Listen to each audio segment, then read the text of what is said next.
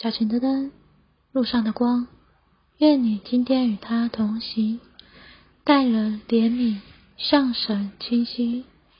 我们已经看过这个诸天之国的子民呢，他们是邻里贫穷，是为世局哀动的，是温柔，也是饥渴慕义的。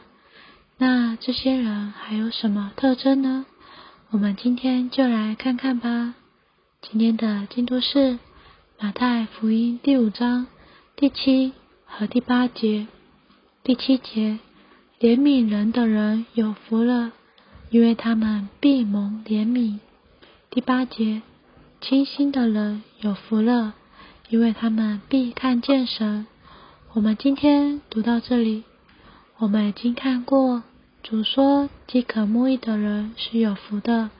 我们无法靠着自己活出义的生活，所以主说，我们需要饥渴慕义，好叫我们得着饱足。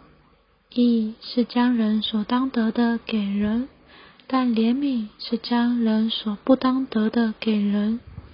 义是严格对待自己，然而我们对别人必须是怜悯的，因为我们在寻求的时候会发现。我们天然的人是软弱的，很容易失败。义是对自己，怜悯是对别人，清心是对神。我们应当对自己严格，不容许任何的借口。我们对别人应当怜悯，将人所不当得的给人。我们对神必须清心，在他以外一无所求。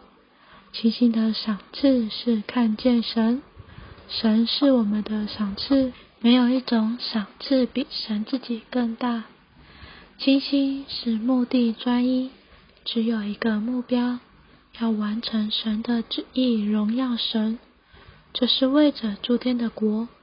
我们的灵是接受基督的器官，我们的心是基督这生命种子生长的土地，为着诸天的国。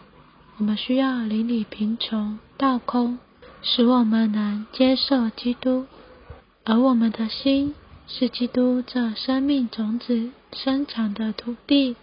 我们需要心里纯洁专一，使基督能在我们里面毫无拦阻的长大。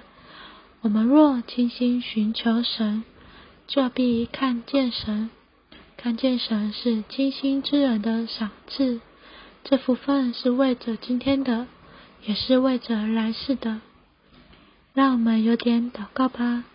哦，主耶稣，哦，主耶稣，主啊，谢谢你，今天让我们看见，当我们追求义的时候，我们也自然会发展出对别人的怜悯。